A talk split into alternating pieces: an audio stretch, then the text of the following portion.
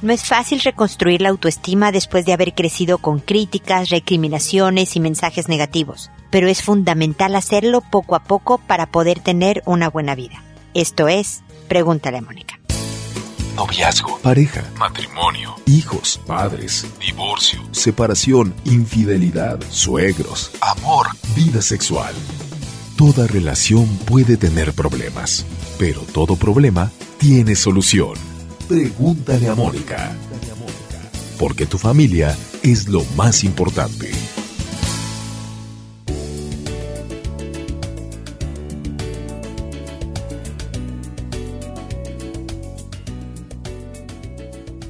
Bienvenidos amigos una vez más a Pregúntale a Mónica. Soy Mónica Bulnes de Lara. Como siempre, feliz de encontrarme con ustedes en este espacio en donde hablamos de mamás castrantes. ¿Y por qué mamás? Miren, definitivamente los papás castrantes también tienen un impacto muy fuerte en la vida de un hijo. Pero siendo el primer vínculo, el del cuidador principal, pues si no quieren llamarle mamá, digamos cuidador principal, el más importante de la vida, el de la madre en la gran mayoría de los casos, y es del cual nos hacemos los fundamentos del autoconcepto, de la autoestima, del concepto de quiénes somos, se fundamenta en este vínculo con la madre. Es por eso que los resultados más fuertes, el impacto mayor en la autoestima, en el concepto, en las relaciones futuras que voy a tener con los demás, etcétera, etcétera, tienen su base en esta relación de un hijo con una madre castrante por eso me enfoco en las mamás. No crean que yo quiero autogol, ¿no? decir que, que solo las mamás tenemos la culpa de todo. No, definitivamente son muchos los factores. Los papás tienen un enorme impacto en la vida de los hijos y las hijas, pero es por eso que la mamá suele ser particularmente dañina la relación con la madre. Y, y hay mamás difíciles, hay etapas en las que los hijos ven a la mamá como difícil, como latosa, como hay que diferenciar estos grados, ¿no? Para un adolescente que está en proceso de construirse una independencia y una autonomía en camino a la vida adulta, pues le da lata el control y el manejo de una mamá. Es diferente tener eventualmente dificultades con tu mamá que tener una madre difícil, alguien con una personalidad un poco más espesa, como digo yo, un poco más complicada, a una madre castrante, la que verdaderamente te corta tu ser, la que porque ella requiere de atención, porque ella requiere de la expresión de amor como a ella le gusta, donde el manipuleo y el control son mayúsculos y sigues con mi manera de hacer las cosas, sigues con mis reglas de la vida o yo me encargaré de recriminarte, de criticarte, de opacarte, de humillarte para someterte, hijo o hija. Esa es una madre castrante es esta agresión pasiva de decirte algo muy negativo eh, y luego decirte, ay, pero si era una broma, tú no, no tienes ni siquiera sentido del humor y ahí te vuelve a acabar, ¿no? En donde realmente juega con tu mente. Y es complicado salir adelante después de ser criado con una madre tan compleja y difícil, pero no es imposible. Siempre habrá trabas. Lo que no ocurrió en la primera infancia no puede ocurrir de la misma manera en la segunda infancia, en la adolescencia o en la vida adulta. Pero con el fin de tener una buena vida, es muy importante vivir el proceso de el análisis y manejo de la relación con mi madre. Me explico, y hay veces que lo mejor aquí sí es un especialista, porque es un recorrido en tus pasados y es una interpretación de alguien externo para ayudarte a comprender por lo que tú has pasado, qué interpretación le diste, cómo te afectó en particular a ti y luego cómo salir adelante porque llega un momento en la vida en que ya no debemos de, eh, si se vale el término, siempre digo, eh, em, dejarlo todo a echarle la culpa a mi mamá. Llega un momento y siempre yo marco como ya cuando soy adulto en donde yo estoy a cargo de mí. Mis faltas, mis carencias, mis traumas, mis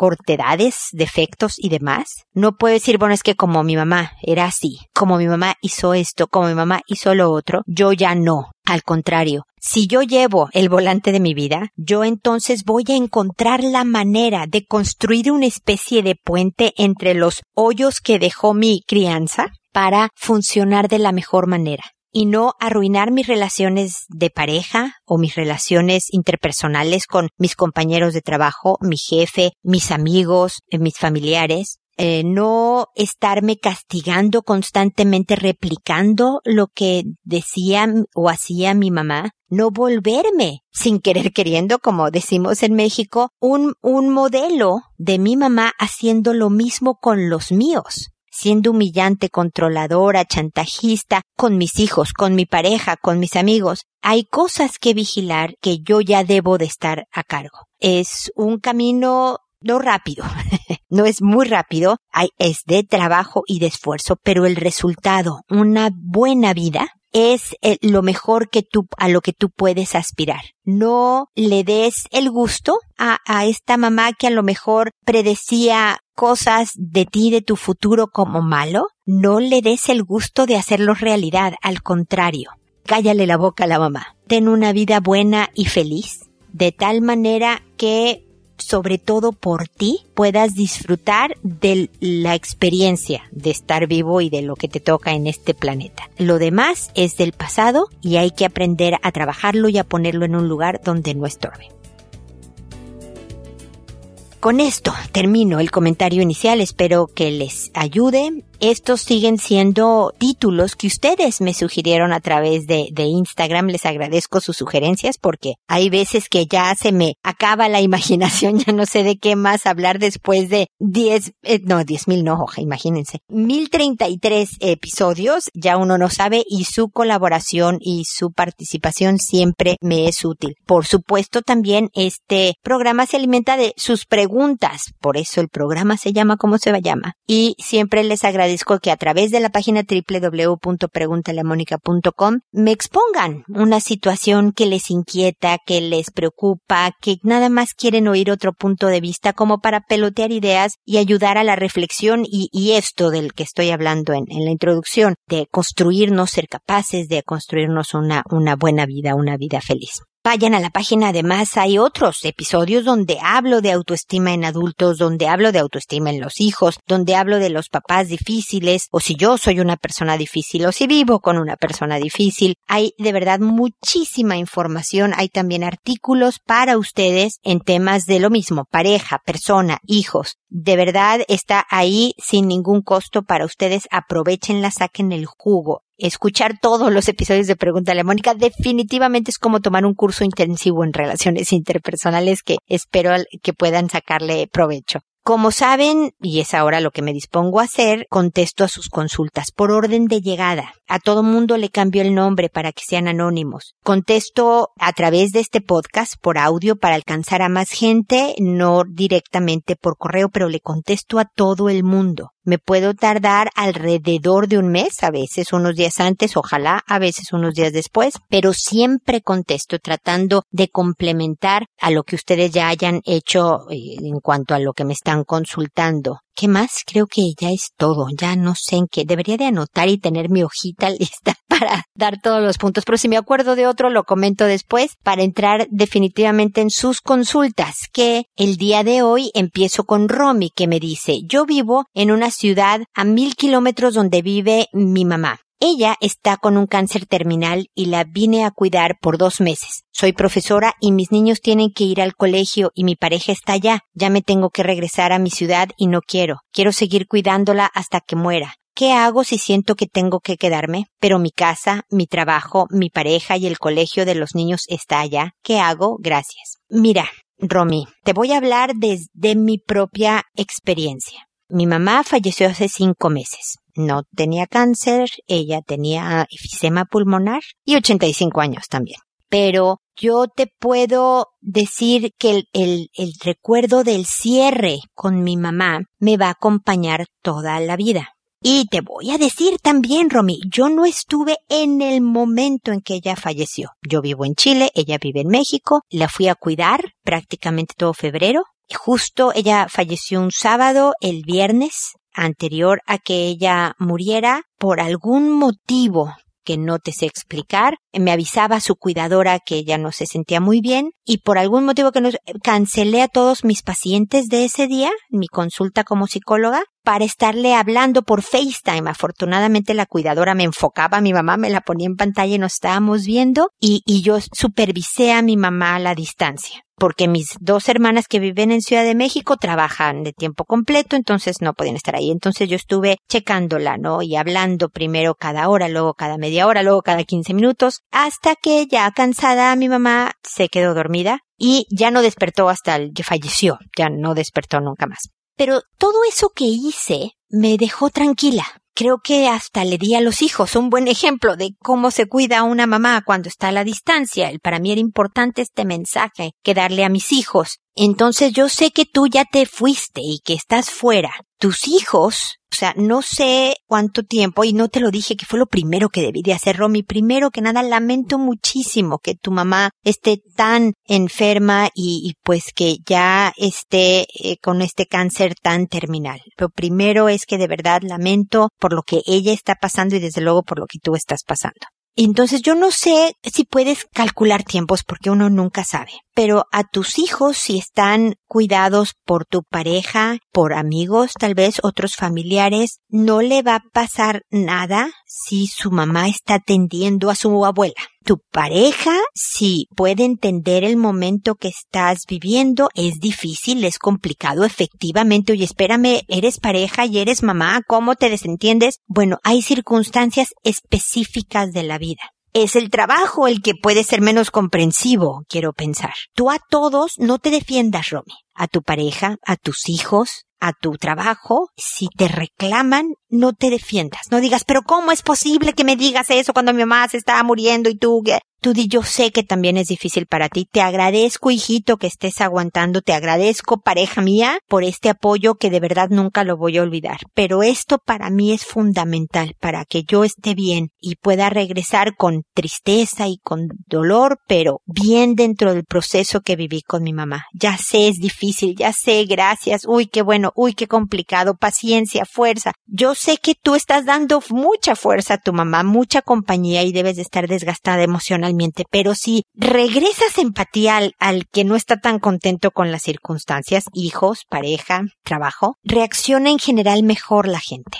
Ok, Romy. Entonces, ojalá puedas llegar a un acuerdo en tu trabajo para ausentarte el tiempo que se requiera. Es decir, yo estoy contigo de que te quedes con tu mamá, Romy. La verdad te soy totalmente sincera. No sé si eso lo hubiera pensado el año anterior, cuando yo todavía tenía a mi mamá aquí o lo piense igual en 10 años cuando hayan pasado 10 años de que falleció mi mamá. Creo que sí, puedo decir que me mantendré sobre todo por cómo me he sentido estos cinco meses que creo que lo que te estoy diciendo de quedarte con tu mamá es lo mejor que puedas hacer. La decisión es tuya. Ojalá me cuentes cómo siguen las cosas y me cuentes cuando vuelvas a tu casa y el proceso de cómo lo están tomando los que te rodean. Ok, espero de verdad que sigamos en contacto y, te deseo lo mejor en estos difíciles momentos para todos. Ok, cuenta con mis oraciones de verdad por el bien de tu mamá y de tu familia entera.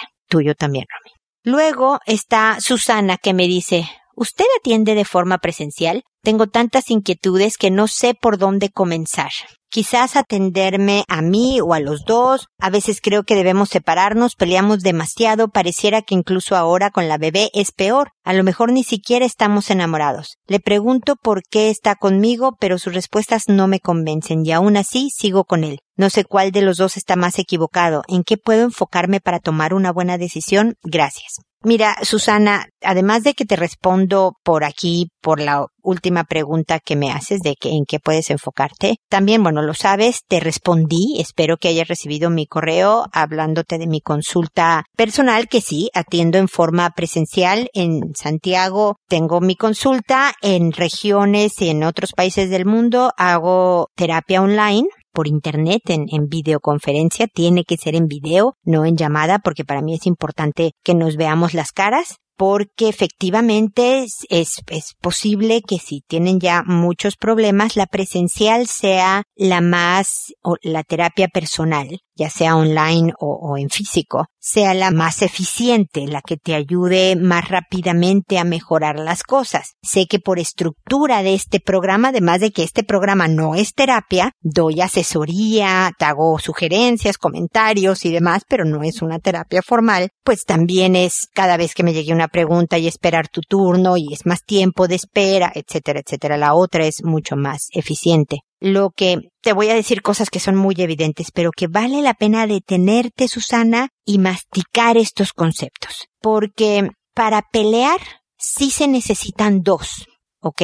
Uno puede estar de malas, pero si el otro no engancha en el pleito, puede disolverse la discusión es cuando dos están dispuestos a no soltar, a no perder terreno, a yo te gano esta discusión o tú no me ganas esta. Me explico porque a veces es si yo no puedo ganar, bueno, pues tú tampoco vas a ganar, ¿no? Y todo se vuelve una guerra campal. Yo tengo una charla y de hecho tengo varios episodios. Te invito también a que vayas oyendo los episodios de Pregúntale a Mónica en donde hablo de la importancia de la aceptación en la, relación de pareja, en cosas que no puedes cambiar hay cosas en que tu pareja no va a cambiar. Así como es ahora, es muy posible que siga siendo el resto de su vida. Puede cambiar la forma, pero no el fondo. Y tú tienes que decidir, a ver, si esto no cambia, esto por lo que yo he discutido por tanto tiempo, esto no cambia. ¿Puedo aprender a vivir con esto? ¿Puedo manejarme yo de alguna manera y que aprendamos los dos otra forma de funcionar en donde él siga siendo él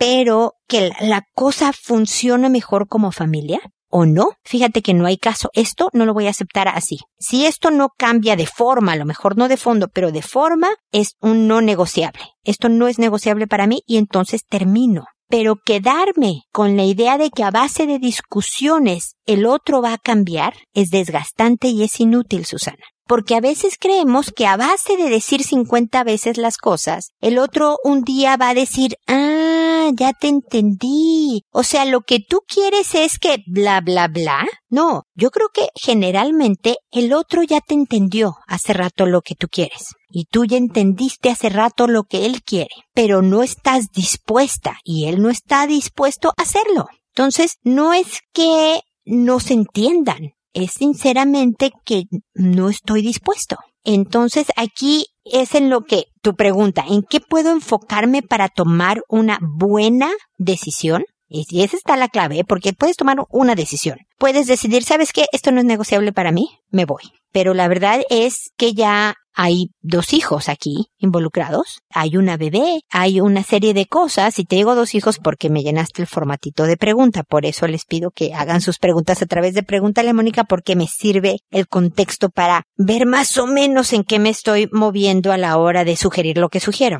O sea, hay puntos que van más allá de yo como persona, Susana. Cuando ya hay hijos en el camino, ya no se trata solo de nosotros. Nosotros seguimos siendo muy importantes, pero no se trata solo de mí. Hay veces que efectivamente por la hija, por el hijo, por los hijos, por lo que sea, déjame encuentro una manera real de ver si podemos mejorar las cosas. Una tuya es buscar ayuda terapéutica. Creo que esta es una manera real. Hay veces que si no quieren ir los dos, con que vaya uno por ahí se empieza definitivamente debe de haber voluntad de los dos para que esto funcione. Ya cuando uno no está dispuesto a hacer el trabajo que se requiere para tener una buena relación de pareja, la cosa no va a funcionar. No digo que cuando los dos quieren, la cosa es fácil o la cosa es rápida. No, hay mucho trabajo que hacer que cuesta y que avanzas dos pasos y retrocedes tres y luego avanzas cuatro y retrocedes uno y entonces ahí vas avanzando y es complicado, pero sin voluntad no se va a lograr hacer nada. Entonces, ¿en qué puedes enfocarte? En detenerte a pensar qué es negociable y qué no es negociable en donde de verdad estás tú en una postura inamovible porque quieres lo que quieres como lo quieres o no, o él está en una posición inamovible. Que tanto de verdad él está dispuesto a tratar de mejorar su relación y que tanto estás tú. Y eso significa decir estoy dispuesta a aceptar cosas que mm, no me encantan, siempre y cuando no sean indignantes, abusadoras, etcétera, ¿no? O sea, golpes, por ejemplo, infidelidades, por ejemplo, cosas tremendas para la relación, yo ahí sí te digo que no. Pero hay muchas incomodidades que una que está en una relación tiene que conceder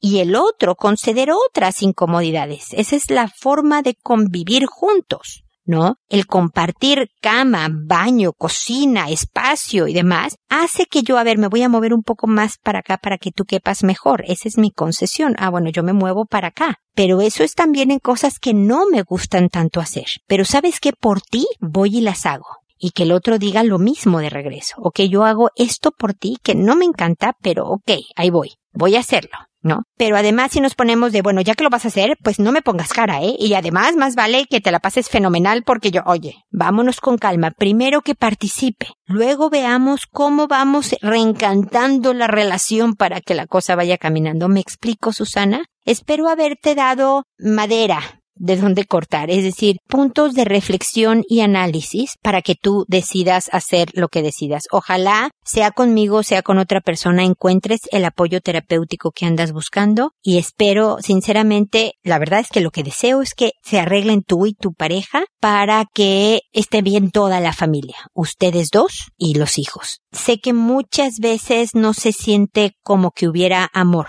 en esos momentos en donde nos caemos tan mal a veces sientes de, a ver, pero ¿de verdad lo quiero a este hombre o a esta mujer? Pasa. En, en una relación de más de 15 minutos, como digo yo, pasa que el amor no se siente tan a flor de piel como los primeros 15 minutos en donde, bueno, flotabas por los aires. Pero muchas veces el amor está bien escondido atrás de todas estas discusiones y de estos pleitos y demás, pero ahí sigue latiendo. Ojalá sean capaces de encontrarlo y ojalá podamos seguir en contacto para seguirte acompañando en este proceso, sea cual sea lo que hayas tú decidido, ¿ok?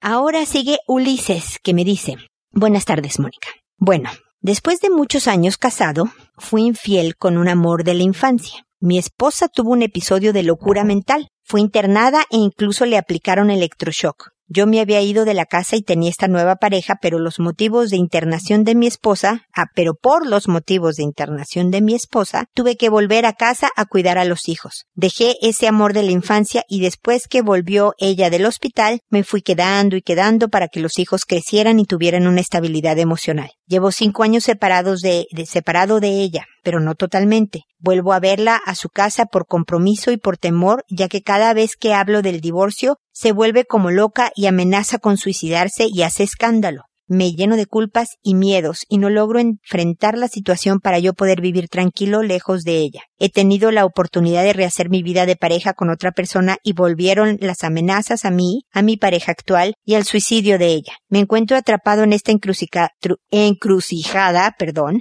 sin el valor para realizar el divorcio y poder cambiar este aspecto de mi vida. Necesito consejos, gracias. Bueno, Ulises, algo bien importante que vi es que tus hijos ya son adultos. Eso es una, una ventaja dentro de todo este escenario. No quiere decir que la situación de sus papás no les afecte. No importa la edad de los hijos, siempre nos afecta el estado de la relación de mis papás fue muy bueno y déjame felicitarte en ese sentido que tú te quedaras para darle estabilidad a los hijos. Una mamá poco estable emocionalmente y quedarte solo con una mamá poco estable emocionalmente hubiera tenido impactos poco positivos en la vida de tus hijos, por decirlo menos. Si tú fuiste motivo de, de ancla, ¿no? Para ellos, de, ser la persona estable, ya lo he dicho mucho la palabra estabilidad, pero bueno, es, es lo que es, yo creo que hiciste un buen papel. Desde luego, lo de la infidelidad nunca es una buena idea. Muchas veces, yo diría que siempre es mejor terminar una cosa antes de empezar otra tú estabas posiblemente atorado siempre a no poder terminar, porque incluso si no hubiera el motivo de otra mujer, el que tú terminaras con tu esposa hubiera provocado una, un, un episodio como el que viviste de locura mental. Pero tal vez con menos aristas, menos complicaciones que una infidelidad. ¿Ok? Pero bueno, ya estamos aquí, ya pasó eso. Y lo que sí te puedo decir, Ulises, es que tienes que decidir cuáles van a ser los precios a pagar. Porque de alguna manera, sus amenazas, sus intentos de suicidio, sus, sus eh, escándalos y recriminaciones y todo esto que hace, le funciona a tu exmujer, ¿ok? Porque te quedas, porque vuelves, porque la culpa, porque fuiste infiel, por cómo provocó esta situación de su inestabilidad, todo esto que lo que tú quieras, tú regresas. Ella definitivamente no está bien y requiere, y espero que lo tenga, cuidado constante, supervisión de especialistas y medicamentos constantes. Pero la gente va a seguir repitiendo lo que le funciona. Es importante que tú tu pareja y tus hijos siempre se protejan de los ataques de cualquier persona, aunque esté afectada en sus facultades mentales, es importante no dejarte humillar por nadie. Yo creo que la dignidad de una persona siempre debe de conservarse. Entonces, cuando esté haciendo el escándalo, cuando esté gritando, cuando esté ofendiendo, es lamento que te sientas así fulanita, o sea, como se llame tu señora. Veo que ahora estás muy alterada. Si quieres hablamos en un rato. Y le cuelgas Ulises. Y le cuelgas Ulises. Yo sé que me dices, pero ¿y si se suicida? Si un día ella va a usar cualquier cosa que tú no hagas a su gusto para intentar suicidarse, entonces la única respuesta por sentido común, Ulises, sería olvídate de tu vida personal, vas a estar siempre a merced de lo que ella pueda necesitar para tú calmar tu culpa y para asegurarte, que nunca es absoluta garantía, de que no se va a suicidar. Entonces no tengas vida, Ulises, vive para ella porque en cualquier minuto efectivamente podría intentar suicidarse o nada más pueda que con tu respuesta te hablo en 10 minutos a ver si estás más tranquila, de verdad diga, ok, esto ya no está funcionando y pudiera utilizar otras formas, otra manera, o va y le habla a su psiquiatra o a su psicólogo para desahogarse el horror de que el marido no le importa lo que ella está pasando y, y me colgó el teléfono y bla, bla, bla. Pero es esa, el de los precios que yo te estaba diciendo hace un minuto que tenías que analizar qué vas a pagar, tú tienes que decidir cuáles son estos precios, Ulises. El precio de evitar por completo que tu ex se suicide sería el vete a vivir con ella. Vete a vivir con ella y no la disgustes, no la decepciones, no la enojes porque para que no tenga la cosa de poderse matar. Esa es una opción. La otra opción es empezar a meter un poco de distancia. No sé si puedas, por lo menos que no tenga, bloquear los teléfonos de tu pareja para que no la acose y la amenace y demás, que no sepa dónde vives tú. Puedes supervisar que siempre tenga atención médica porque es una mujer inestabilizada, que no le falten medicamentos y demás pero no responder, ve, haciéndolo gradual inmediatamente, no responder inmediatamente. Si te llama, no le contestes, tárdate unos minutitos y luego repórtate. Si te escribe un mensaje, suelta el celular. Espérate un ratito, o sea, vela entrenando en tiempos de espera.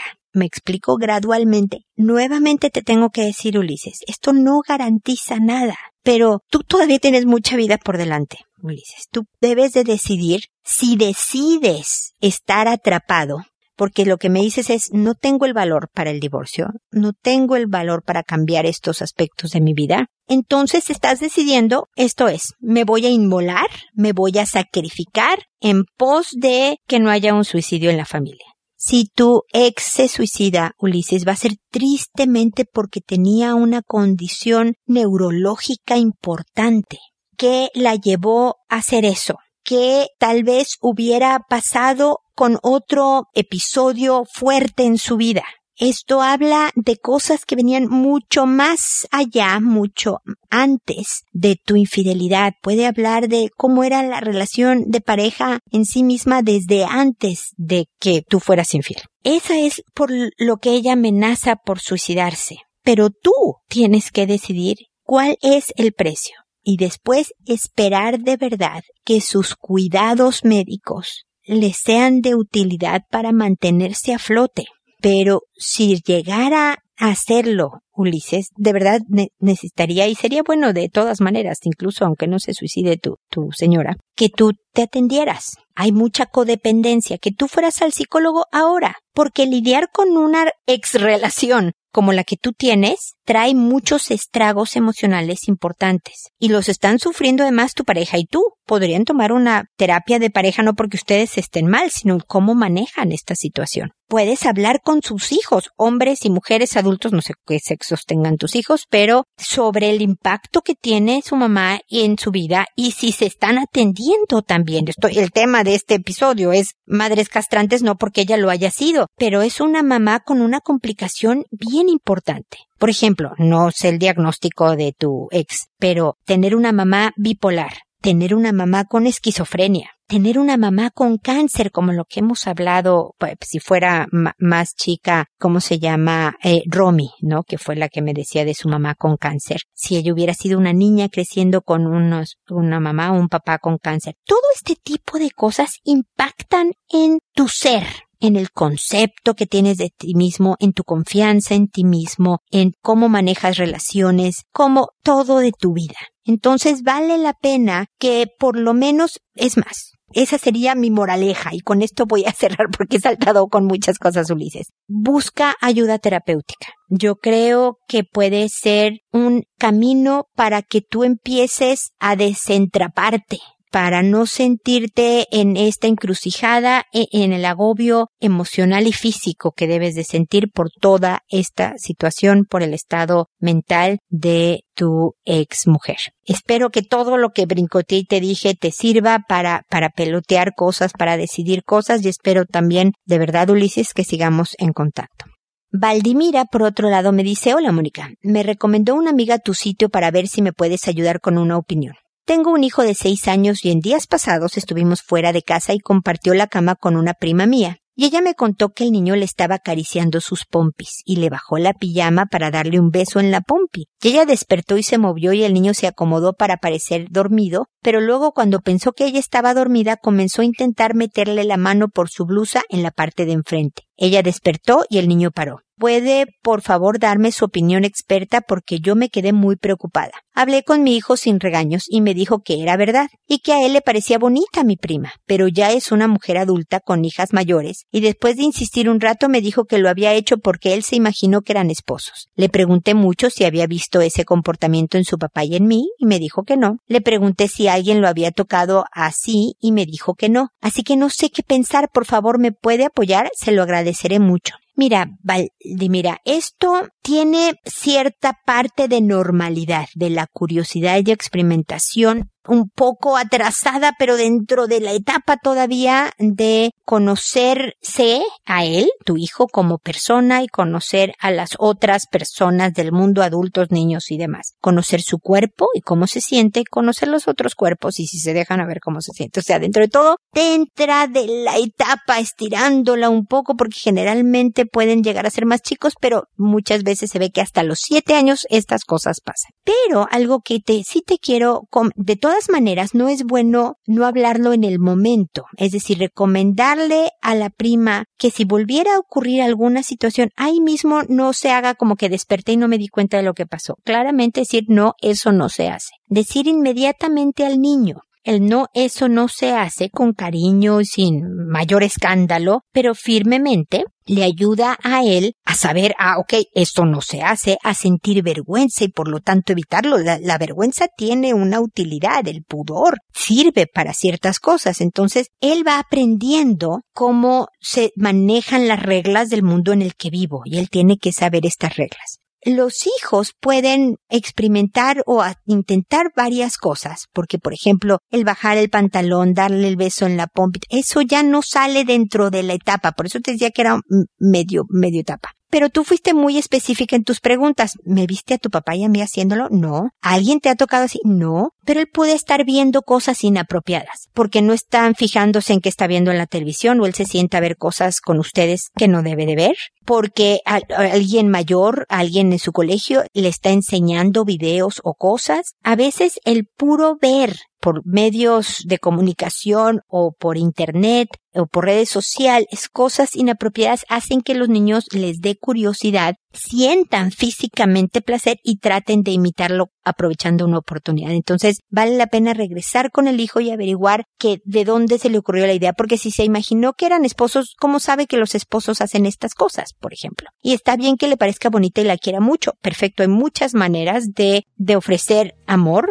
adecuadamente de acuerdo a la edad, la relación, etcétera, etcétera que haces. Entonces aquí hay muchas, muchas conversaciones que hacen falta. Valdimira, te solicito que escuches episodios de Pregúntale a Mónica en donde hablo de cómo manejar estos y otros temas con los hijos y demás para que te ayuden y de verdad espero que estemos en contacto para ver cómo va la cosa y si se ha podido manejar de una manera que sea buena para tu hijo, para ti, para todos los involucrados, ¿ok?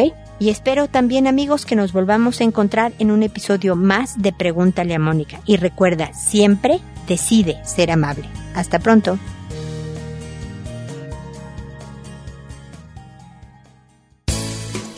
¿Problemas en tus relaciones? No te preocupes, manda tu caso, juntos encontraremos la solución. www.preguntaleamónica.com Recuerda que tu familia es lo más importante.